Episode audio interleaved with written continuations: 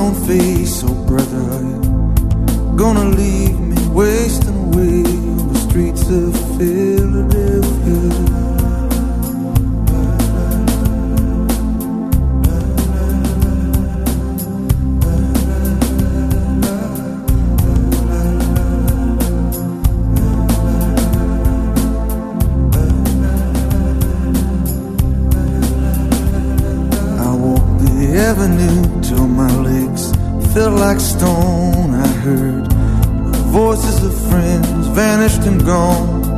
At night, I could hear the blood in my veins, just as black and whispering as the rain on the streets of Philadelphia.